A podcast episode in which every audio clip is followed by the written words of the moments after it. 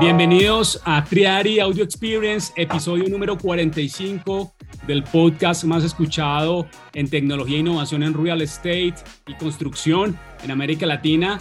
Hoy tenemos otro invitado, como siempre, especial, esta vez colombiano. Hemos tenido esta, esta temporada Neftalí, una serie de invitados de emprendedores colombianos y hoy pues tenemos a Neftalí, CEO de Home Tools. Bienvenido Neftalí a nuestra sesión de podcast.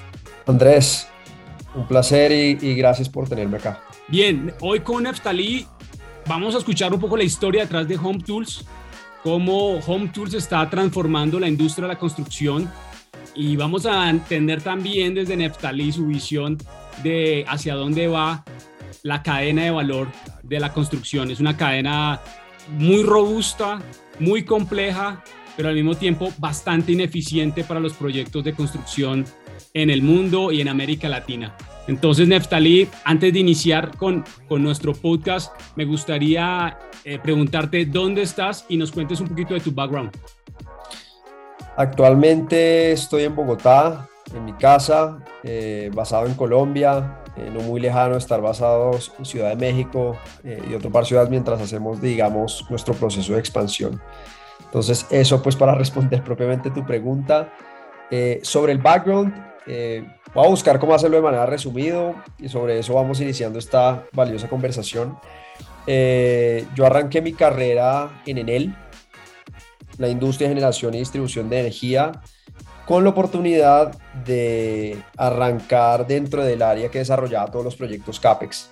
Entonces, desde muy temprano, como, me decían a mí desde muy chino, eh, aprendí todas las complejidades alrededor de comprar Particularmente era quien presentaba el comité económico de todos los procesos de adjudicación en todas las compras grandes de desarrollos de proyectos de mil millones de dólares para ese entonces y sigue aún siendo muchísimo dinero. Con lo cual, siempre comencé a empaparme de las complejidades alrededor, digamos que de toda la cadena de valor y de abastecimiento en un proyecto de construcción, sea que esto fuera a ser una hidroeléctrica, una bodega o lo que sea que estuvieras haciendo, sea propiamente construcción de edificación o construcción de infraestructura. Entonces, ahí tuve la oportunidad de aprender mucho. Me formaron mucho, aprendí muchísimo, para donde tuve la oportunidad posteriormente a comenzar a entender desde la manufactura cómo funcionaba. Entonces, son una de las empresas líderes del sector en Colombia, materiales terminados de la industria de la construcción, eh, entendiendo muy bien toda la cadena de valor desde sus canales de distribución y el relacionamiento entre el gran constructor mediano y pequeño y la gran diferencia de los segmentos y la gran diferencia de por qué entre el 65 se presume hasta el 70% estadísticamente de la concentración de un manufacturero está ocupada por su canal de distribución. Entonces ahí es donde comenzamos a ver una oportunidad y ya, y ya volveré a ese punto. Y posterior, tengo la oportunidad de fundar una unidad de negocio al lado de mi papá y mi tío para la compañía de ellos, donde arrancamos de cero y cuatro años después a 5 millones de dólares de ARR, eh, básicamente haciendo que cubierta sin estructura eh, y un poco entendiendo toda esta complejidad, bien fuera para construir para nosotros mismos una bodega y la vendiéramos o construyéramos para alguien más, ahí sí desde la pyme, ahí sí que se siente la ineficiencia a otros niveles, a pesar de que, de que hay mucho por, por, por, por trabajar y por vencer, pues propiamente dentro de la cultura eh, operativa. Entonces, creo yo que eso comprende la experiencia desde el grande que compra, el grande que vende y la pyme que compra y vende. Y desde ahí eso agrupó, digamos que, un conocimiento base con el cual nace toda la iniciativa de querer desarrollar y querer mejorar la cadena de valor desde lo que hoy Home Tools está haciendo. Entonces, te dejo como un espacio para que me hagas preguntas y luego volvemos a la compañía. Eh, me parece interesante desde el punto de vista, Nefsalí, del, de, y, pasa mucho que muchos emprendedores que están hoy en la industria de, real estate, en PropTech y en Contech, eh, identificaron un problema como tú lo identificaste, en este caso tuyo, en la cadena de abastecimiento, de, donde estuviste en Enel. A los que no saben y nos escuchan en México, en Perú, en España, Enel es como el, el, el corporativo más grande de, energía y, pues tiene muchas líneas de negocios aquí en, en Colombia y en América Latina, pero para contextualizar a los que no saben qué es en él. Y allí encontraste ese problema. Ahora, ¿cómo decides emprender y dar el salto, entendiendo que ya lo has hecho con tu papá y tu familia, pero ahora dices, venga, yo, voy a hacer lo mío? Excelente pregunta. Eh, yo creo que, y acá es como hoy en día en retrospectiva un poco lo, lo digo, y es la ignorancia es del lado positivo de lo que uno no sabe a lo que se va a enfrentar cuando va a arrancar una compañía. Pues porque si uno realmente fuera consciente de todo lo que viene hacia adelante, lo piensa de manera distinta. O no lo hace, o seguramente no lo hace. O puede que no lo haga, exacto. Entonces, yo creo que ese componente de ignorancia capitalizado en la dirección correcta ayuda a que grandes cosas ocurran. Y así es como hemos visto grandes compañías nacer. ¿Qué iniciativa nace? Mm, la compañía de específicamente el segmento como la de mi familia, eh, me di cuenta que era supremamente ineficiente. O sea, como para que te hagas una, una, idea a nivel de escala, y esto ya después cuando hice la investigación de haberme entrevistado con más de 300 compañías del mismo tamaño, es un patrón súper marcado, y es que pagan hasta un 50% más en todo su proceso de abastecimiento, debido a qué? Desde el proceso de pedir precios, recibirlos, líneas de crédito a sus distribuidores, líneas de crédito a bancos, de manera simultánea, como no es una conversación de un lado A con un lado B que constantemente vaya y venga, sino es de un lado A con un B, con un C, con un D, con un E, por N veces, el proceso se hace muy dispendioso. Con lo cual entendimos que el proceso es demasiado prolongado y esos retrasos, que tú más que nadie lo sabes, y acá los constructores de la audiencia, cualquier retraso, el material no llegó a la obra, hermano, eso es mucho más caro de lo que realmente es simplemente pagar el, el, el, precio de más o el negocio de oportunidad. Entonces, un poco el mensaje es, yo me di cuenta, nos pasó y nos pasaba más veces y pues eso se tolera porque digamos que económicamente la ecuación da, pero cuando te das cuenta que eso afecta a más de 100 compañías, que fue mi caso, y cuando te das cuenta que el segmento pyme depende del canal de distribución porque no compra los mismos volúmenes de un gran corporativo, un Amarillo, un Prodesa, un Colpatria, no negocian directamente con las fábricas, nace una oportunidad de alimentar no el intermediario de la cadena de abastecimiento, sino cómo hacemos que de la fábrica llegue directamente a la obra. Descentralizar. Descentralizar al mismo tiempo que le generas valor a las dos puntas. ¿Cómo? Agrupas compras de muchos pequeños y medianos, negocios a grandes escalas, descuentos, te vuelves tú el mayorista, quien vende y quien factura y quien se hace cargo de la transacción y la logística. Le generas valor de analítica de mercado que no existe ningún distribuidor que le genere ese valor al fabricante y le transfieres a esas economías de escala mejores condiciones de precio que típicamente estos pymes, si lo tratas de hacer por sí mismos, no se los van a dar. Entonces, creas un sistema alrededor de generación de valor para las puntas y creas un negocio rentable que a escala comienza a volverse bastante interesante. Oye, Neftalí, una pregunta bien interesante que, traigo sobre la mesa y con lo que acabas de decir. Hoy las empresas, esas 300 empresas con las que te reuniste, entienden economías de escala, porque esto lo entendemos los que venimos haciendo tecnología, los que venimos haciendo startups, pero quería preguntarte, eh, ¿fue fácil lograr acuñar ese concepto con los pequeños y los grandes? Excelente pregunta. el proceso? Te la voy a revertir y, esta es la analogía que incluso uso cuando estamos en procesos de due diligence, eh, que hoy por hoy pues que, que, uno, se, uno se mantiene digamos que en constante estado de capitalizar la compañía. Y es, imagínate tú estás en, en Central Park en New York, acabas de ver al amor de tu vida, acabas de ver a tu esposa, es por primera vez.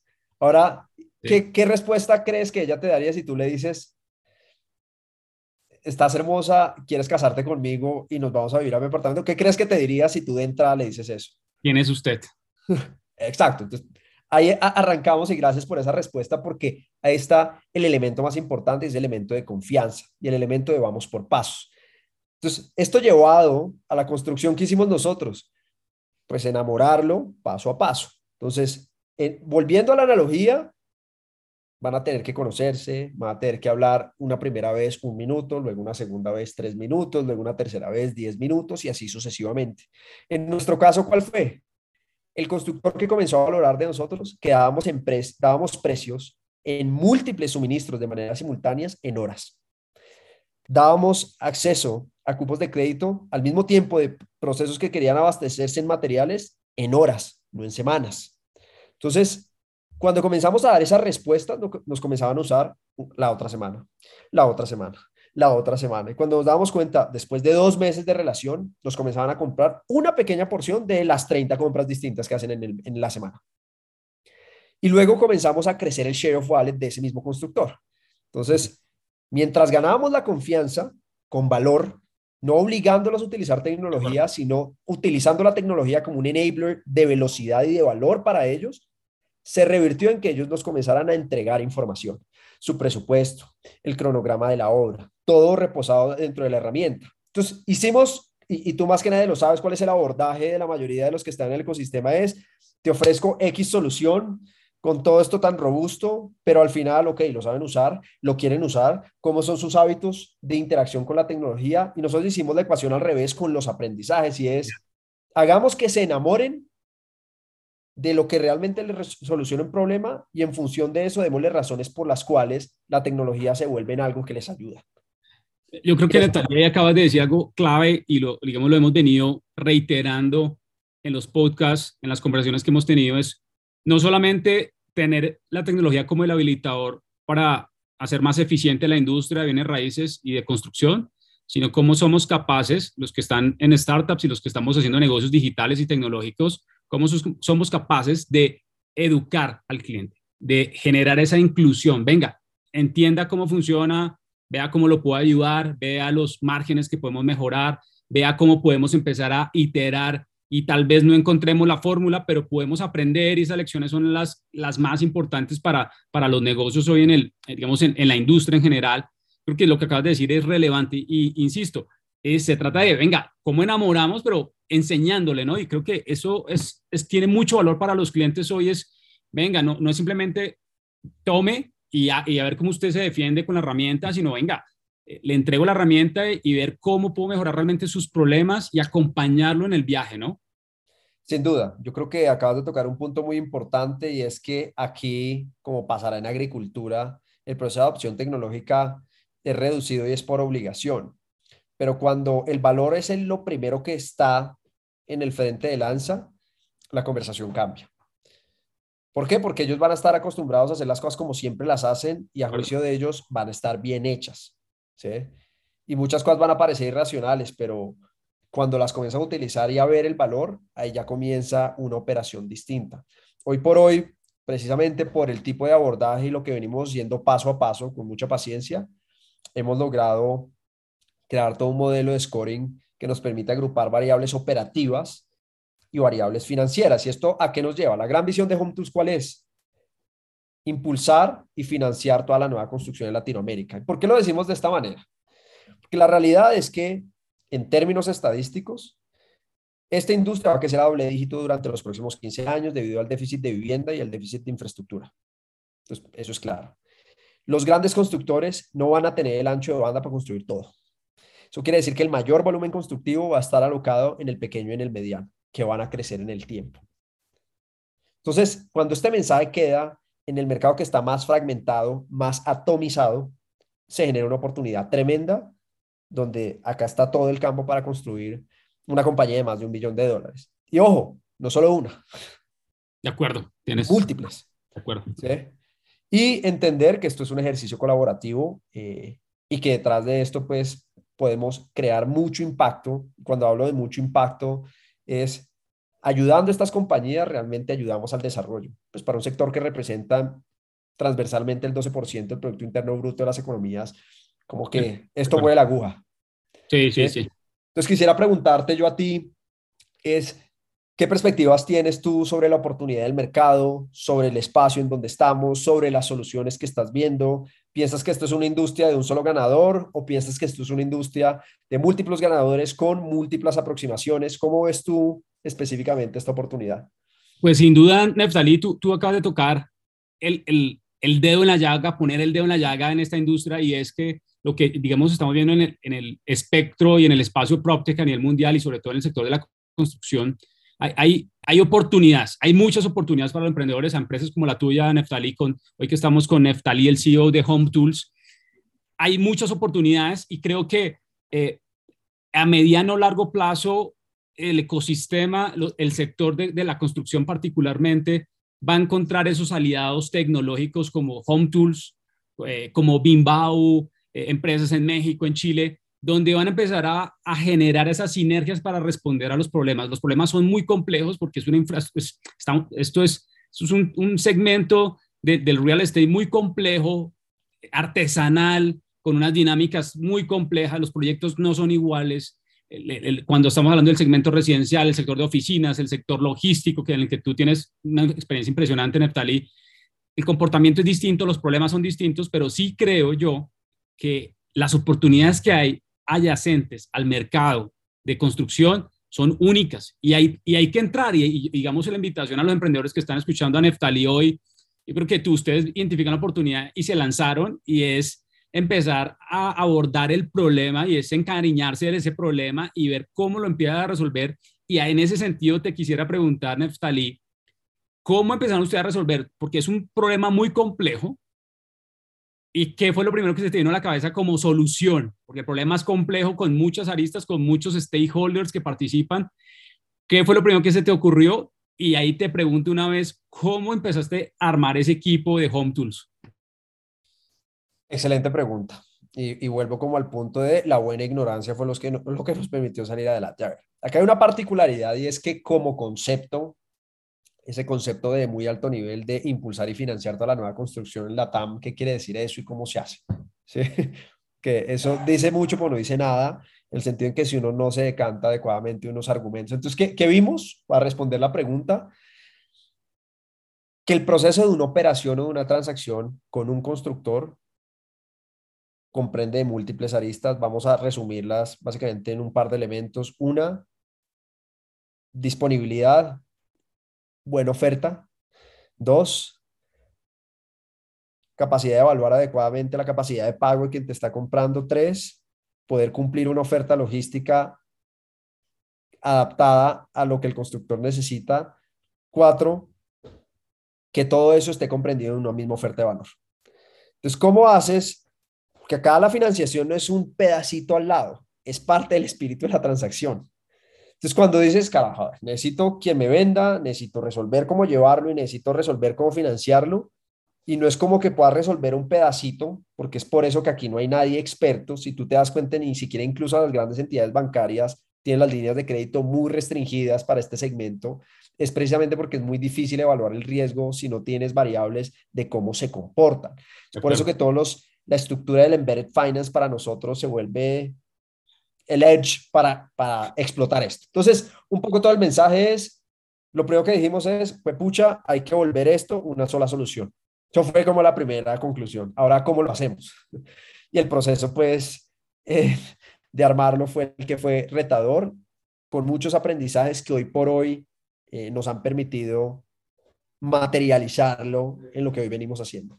Entonces, como concepto, ese fue el problema que identificamos. Sabíamos que éramos conscientes de que eso tocaba resolverlo una sola solución, pero lo que no nos teníamos, lo que no teníamos también tan claro era, oiga, ¿cómo hacemos ahora sí para articular toda esa cantidad de stakeholders, para alinearlos, para que se celebre adecuadamente en función de los intereses de cada una de las partes y algo que le importe al mercado, una solución que haga sentido?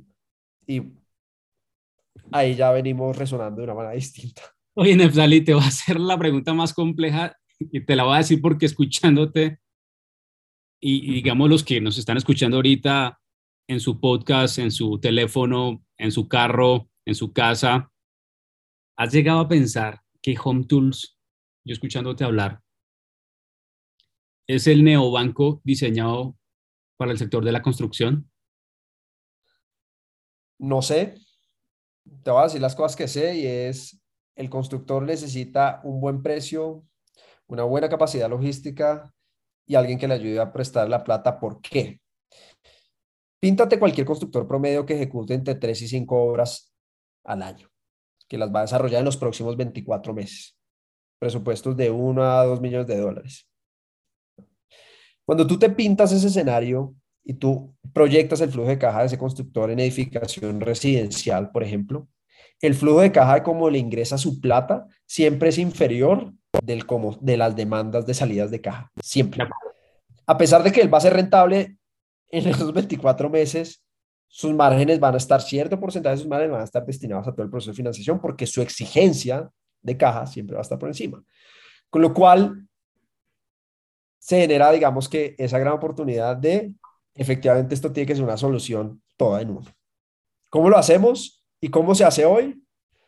Capoteándose entre la línea de crédito del distribuidor A, con el B, con el pedazo del banco, le mamo gallo al C y todas las cosas que hoy en día conocemos. Entonces, un poco el mensaje es cómo logramos que sea mucho más simple todo el proceso y que al final ayudemos a las partes y que al final ayudemos a todos a crecer.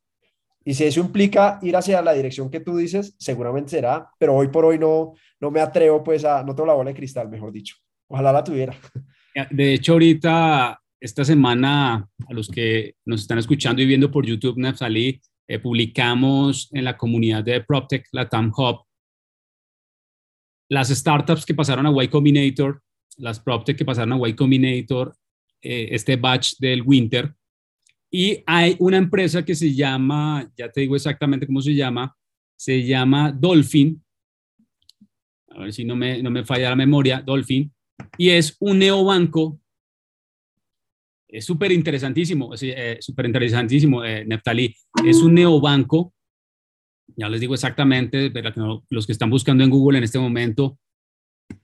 Nofin, Nofin, en Estados Unidos un neobanco diseñado para landlords en Estados Unidos, eh, para que están buscando eh, financiar proyectos de, construcción.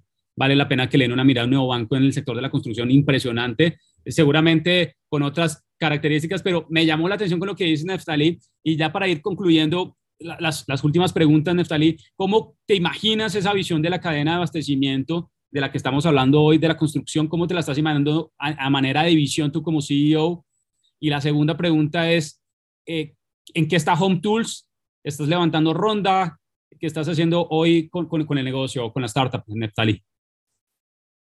La compañía viene creciendo, ya estamos con pilotos en un segundo mercado, eh, estamos experimentando crecimientos doble dígito mensuales, eh, estamos penetrando, tenemos un nivel de retención bastante interesante que llega al 70%. Es decir, todos están volviendo, todo cliente vuelve y todo cliente está comprándonos más cada mes. Es un mensaje como muy poderoso y sobre todo en esta industria, porque aquí a diferencia de cualquier otra, es una industria que con la misma base de clientes puedes facturar 5 o 10 veces más. Eso es un mensaje muy poderoso. Esto de cara pues a quienes estén interesados en la industria. Eh, Respecto a lo que viene hacia adelante, eh, el proceso de capitalización en esta industria es importante y es una constante.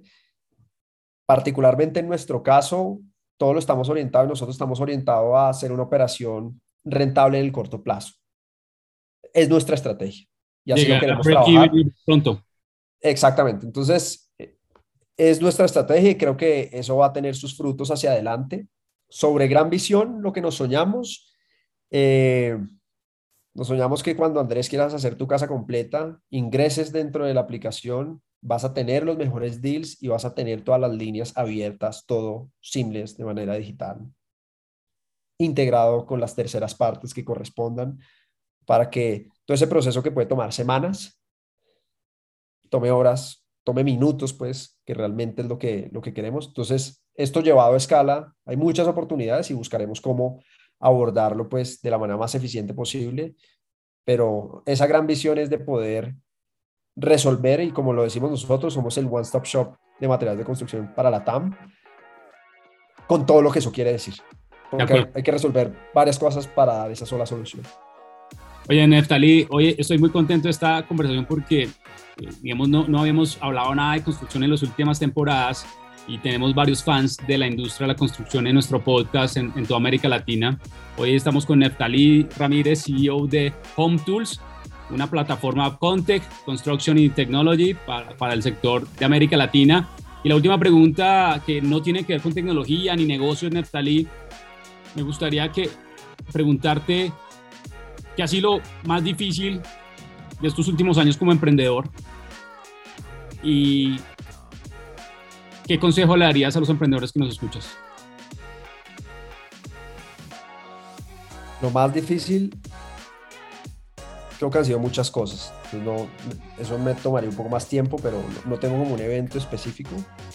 Y el consejo que daría, que es asociado a la pregunta que tú haces, es tomarse un día a la vez. Ese día, aprender a priorizar y resolver los problemas que les van a representar el 99% de ese resultado que están buscando. Entonces, tal vez ese sería el consejo, tómense un día a la vez, no solo, que es en ese presente que van a poder hacer lo que van a poder hacer y prioricen y enfóquense en lo que les va a eh, representar el mayor impacto en el resultado que ustedes están buscando. Resolver el cuello botella más, más fuerte. El punto álgido. Neftali, no sé si quieres cerrar con algo. Los micrófonos son tuyos. Pues quisiera felicitarte a ti eh, sé que ya hay que ser respetuoso con tu tiempo, felicitarte por esta iniciativa, por llevar a los oídos del mundo lo que cada uno de nosotros estamos haciendo, entender que esto no es un camino que nosotros particularmente estamos construyendo, que debemos pensar como bloque, como región y que todo lo que podamos hacer juntos hace país. Tú estás haciendo país llevando esto a los oídos de muchos y cada uno de nosotros con los esfuerzos que venimos trabajando lo estamos haciendo y deberíamos tal vez siempre pensar de manera más colectiva, que creo que es lo que ayuda a que, que una región salga adelante. Eso tal vez sería mi, mi mensaje. Hoy con Neftalí Ramírez, CEO de Home Tools. Nos vemos en el próximo episodio. Gracias, Neftalí, por tu tiempo. Eh, prepárense porque vienen los últimos cinco capítulos de esta temporada hot con unos temas únicos de fintech. Vamos a traer InsurTech también para estos últimos cinco capítulos.